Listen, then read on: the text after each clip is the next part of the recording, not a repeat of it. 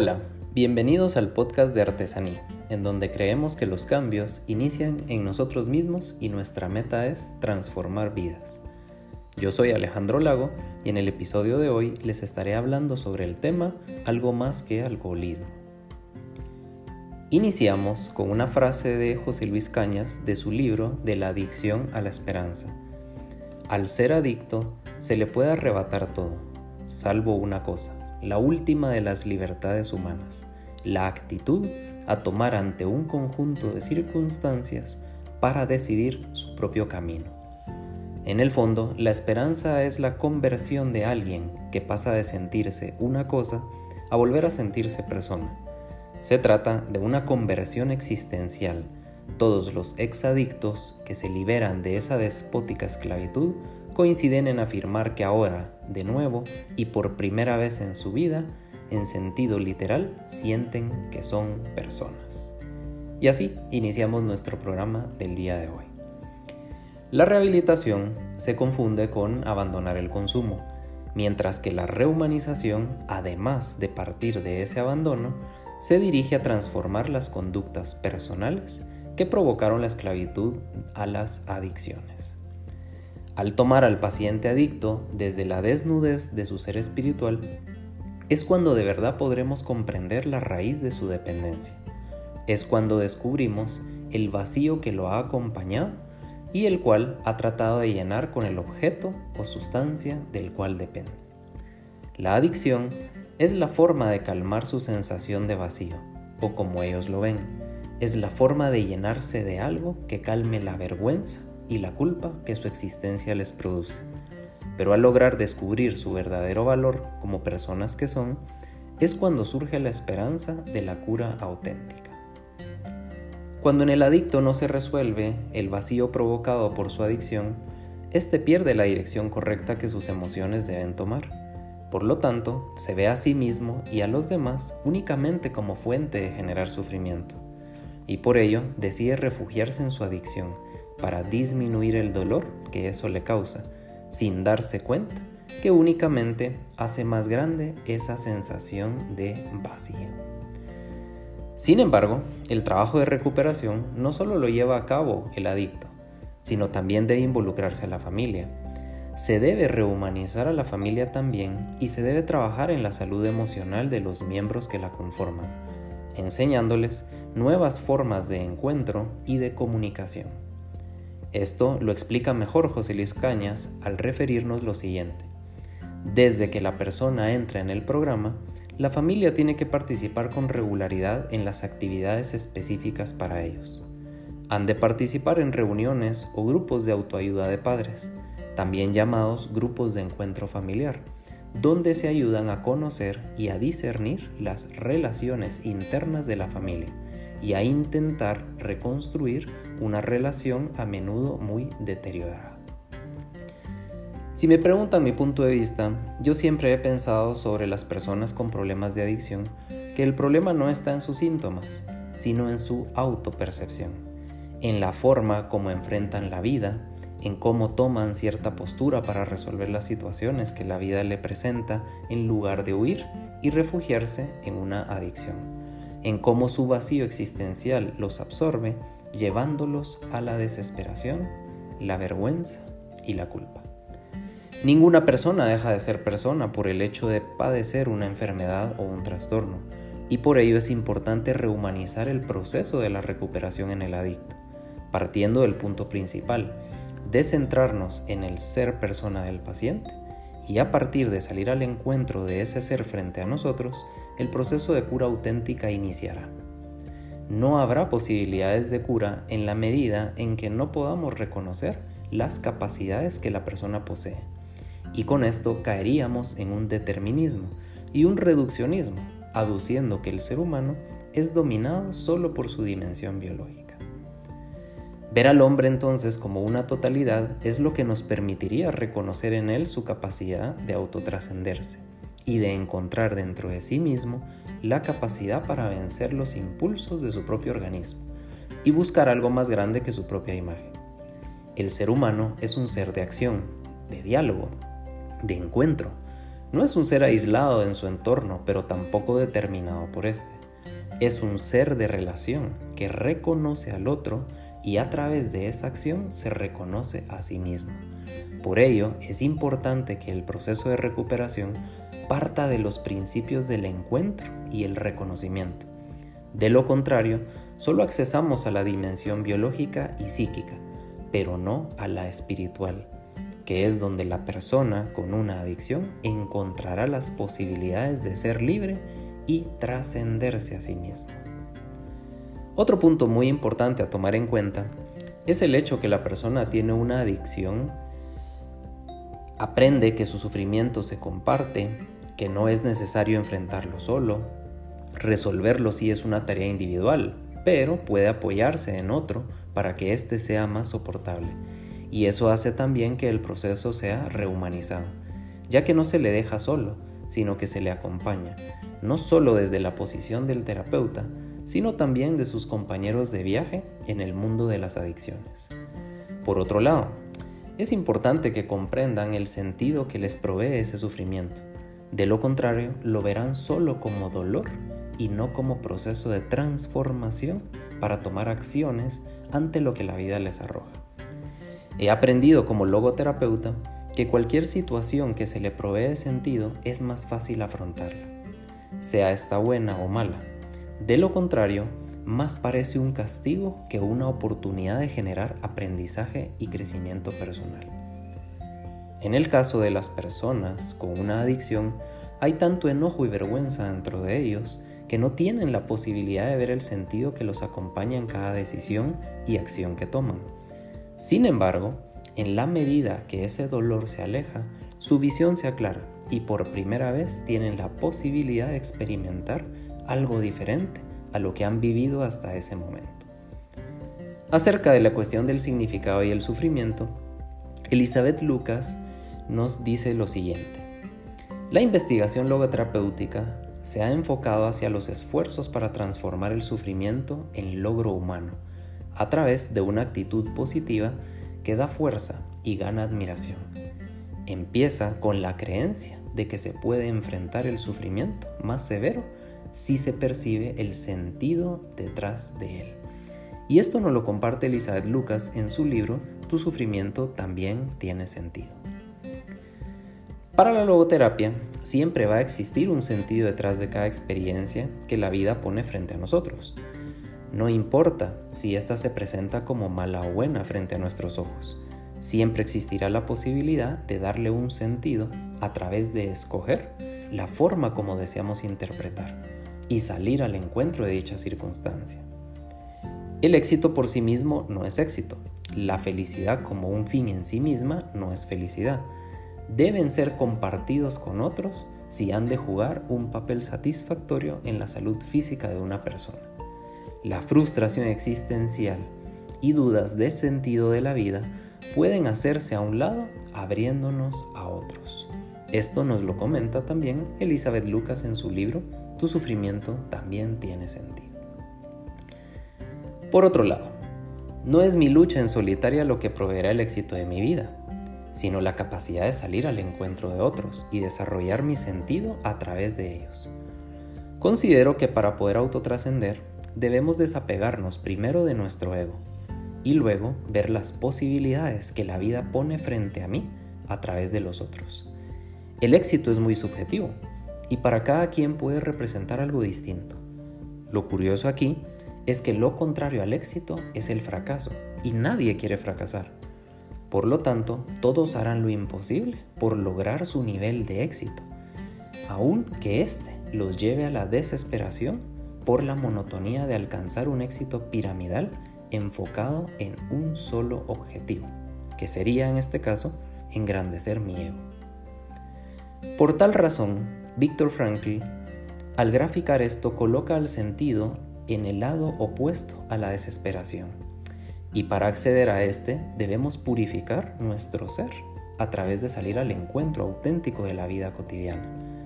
Una vida que no está cargada de monotonía, ya que si abrimos los ojos nos daremos cuenta que está plagada de posibilidades y de personas con las cuales encontrarnos.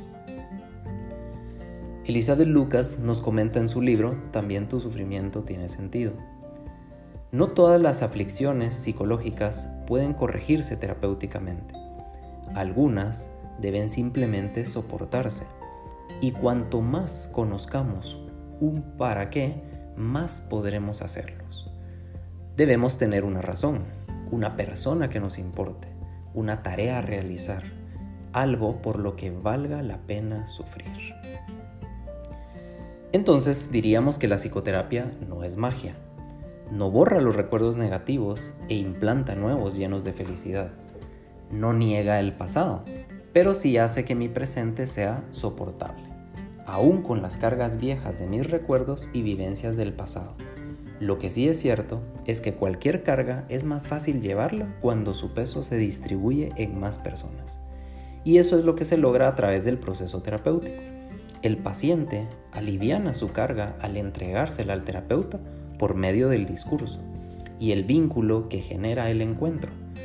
Y aunque a veces no tenemos todas las respuestas para nuestros pacientes, siempre debemos enseñarles a enfrentar el destino de su vida, con la frente en alto y con una o con un para qué, orientándolos a algo o a alguien externo a ellos mismos. Entonces la culpa ni debe ser negada ni debe ser asignada a otros fuera de mí mismo. Al asignarle la culpa a otros fuera de mí mismo, lo que creo es una gran cadena de acontecimientos que me llevan a quitarme la responsabilidad sobre mis actos. Y si bien es cierto, provocará una sensación de paz, el sentimiento de culpa no desaparecerá. Y esto generará más angustia. Por ello, es importante reconocer la culpa y aceptarla, porque es a partir de este paso como realmente logro asumir mi responsabilidad y generar cambio en la vida. Al lograr que una persona se haga responsable de sus acciones, logramos que tome conciencia de su vida y se enfoque en el trabajar hacia algo en lugar de hacia sí mismo. Es importante lograr que las personas se orienten hacia algo externo, ya que de esta forma se deja de lado el ego. Elizabeth Lucas nos presenta tres pasos que podemos nosotros seguir para lograr esto. El primer paso nos dice, aprende a pensar en los problemas de otros. El segundo paso, aprende a pensar y actuar de tal modo que incluye consideración para otros para ver las ventajas de tales acciones. Y el tercer paso, Aprende a considerar a otros al pensar y actuar no solo por las ventajas, sino también por su bien. Para Elizabeth Lucas entonces es importante el lograr vencer al ego y comenzar a vernos reflejados en las demás personas, sobre todo porque este viaje de transición nos llevará a lograr una mejor trascendencia ante nuestro ser y nuestro deber ser. Víctor Frankl en su libro Logoterapia y Análisis Existencial nos enseña lo siguiente. El análisis existencial caracteriza y califica la esencia de la existencia en el sentido de que la existencia es una forma de ser.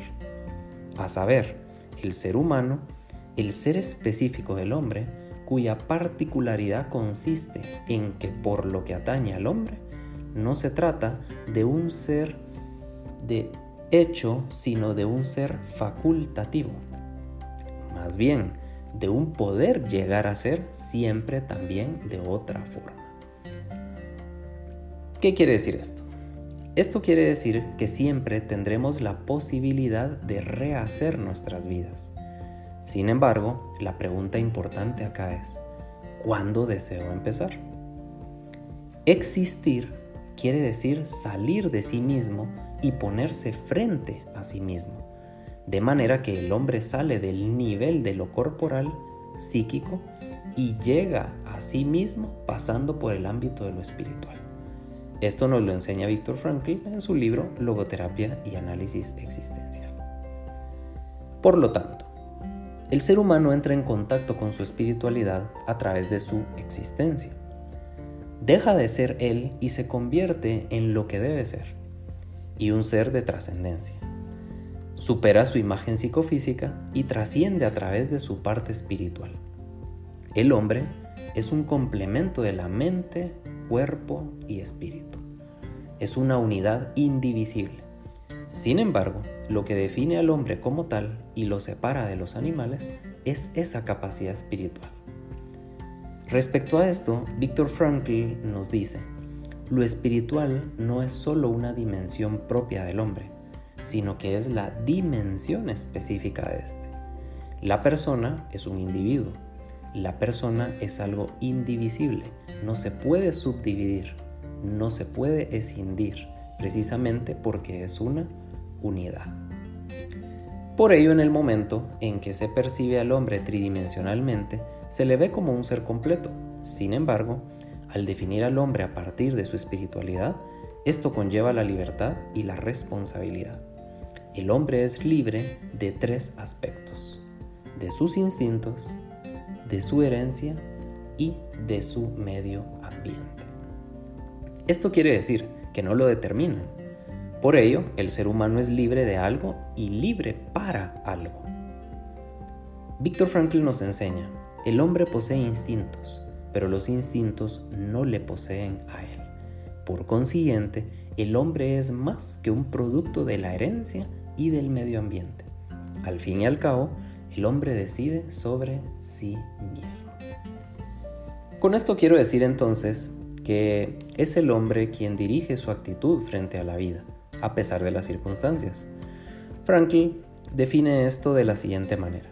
Sin embargo, lo que nosotros destacamos es el hecho de que el hombre como ser espiritual no solo se encuentra confrontado con el mundo, tanto con el medio ambiente como con su mundo interior, sino que también toma posición frente a él. Siempre se puede disponer y comportar de alguna forma frente a él y este comportamiento es precisamente un comportamiento libre. Por su parte, Eugenio Fisotti hace hincapié en comprender al hombre desde su naturaleza como un ser antropológico, comprendido por las dimensiones biológica, psicológica, social, cultural y espiritual, que está orientado hacia el descubrimiento de su propia tarea personal o sentido de vida. Es importante resaltar acá que el hecho de que el hombre está orientado a la realización de un sentido quiere decir que, que es un ser de acción, un ser que interactúa con su entorno y que no se limita a las circunstancias que lo rodean. Es un ser que toma la iniciativa de su vida en lugar de solo centrarse a ver cómo transcurre la misma. Por ende, no es un ser que actúa solo como respuesta a un estímulo, ni tampoco un ser determinado por su pasado, ni determinado por su alcoholismo. Esta visión del hombre, como alguien que dirige su vida, indica que no es importante el por qué, el cuándo o el qué cosa, sino que resalta la importancia del cómo. Cómo nos enfrentamos a nuestra existencia, a nuestra historia de vida, a nuestras decisiones. Hay que entender al hombre como ser experimentante, como aquel al que le suceden las experiencias. Por lo tanto, y desde la perspectiva logoterapéutica, el hombre no está determinado por sus instintos, pulsiones o condicionamientos. Si reconoce que estos influyen en el ser humano, pero no lo condicionan como tal. Puedo decir entonces que el hombre no es el resultado de algo, sino que participa dentro de ese algo. Nada lo determina, solo él mismo, a través de sus acciones, y aún estando condicionado por su destino, es capaz de decidir la forma como lo enfrentará. Para explicar esto, quisiera hacer mención de los dos recursos humanos de los que habla Víctor Frankl en su libro La idea psicológica del hombre. Me refiero a los recursos del autodistanciamiento y la autotrascendencia. El autodistanciamiento lo define Frankl como la capacidad que tiene el hombre de poner distancia de las situaciones exteriores, de ponernos firmes en relación a ellas, pero somos capaces no solamente de poner distancia con el mundo, sino también con nosotros mismos. Acerca de la autotrascendencia, Franklin nos dice que esta denota el hecho de que el ser humano siempre apunta y se dirige a algo o alguien distinto de sí mismo para realizar un sentido o para lograr un encuentro amoroso en su relación con otros seres humanos. Indica Frankl que nosotros somos humanos en la medida que somos capaces de no vernos, de no notarnos y de olvidarnos de nosotros mismos, dándonos a esa causa para servir o a otra persona para amar. La dignidad se le devuelve al hombre a través de ver el ser que es, sin un juicio crítico por su apariencia o su discurso o su condición de alcoholismo. Viendo el potencial que posee y enfocándolo a enfrentar la tensión entre el ser y el deber ser. La felicidad es para quien la trabaja, la acción, el hábito, el carácter y el destino. Al final, el mundo es un espejo y te devuelve la imagen de tu propio rostro. Si trabajas para él, él te ayudará. Si te enojas con él, él responderá también enojado. Si siembras un acto, tendrás un hábito. Si siembras un hábito, tendrás un carácter. Si siembras un carácter, tendrás un temperamento. La enfermedad y su cuidado es el resultado del amor, y el amor es la forma más espiritual y más humana del encuentro y el vínculo. El filósofo personalista Carlos Díaz nos habla también del vínculo, de rehumanizar la psicoterapia, de devolverle al hombre la capacidad para enfrentarse con la vida tomando el control de sí mismo y sus emociones. Pero todo esto no se puede dar sin el tú compañero, sin bajar de las profundidades del yo mágico, es decir, sin descubrir al yo y al tú que habita en cada uno de nosotros. Por lo tanto, el verdadero conocimiento es el reconocimiento que se da en el tú, por lo cual se convierte en reconocimiento. Nadie ha nacido solo ni vivido solo. Podemos estar solos en algún momento, pero solitarios, es decir, carecer de compañía siempre, eso nunca. El hombre es un ser entre personas.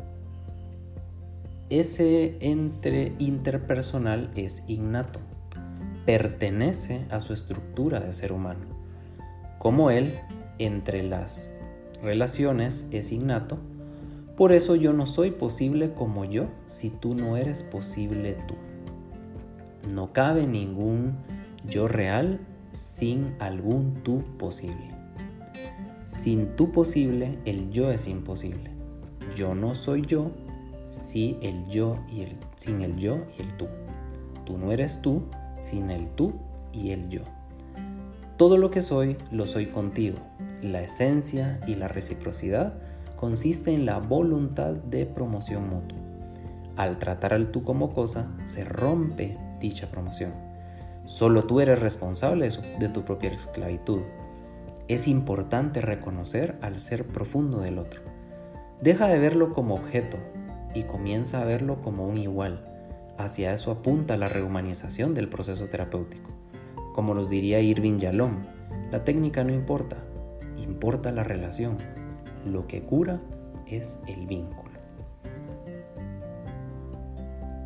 La persona que ayuda a otro a rehabilitarse no es un médico cuya misión es erradicar el dolor, más bien profundiza en él hasta un nivel en el que puede ser compartido.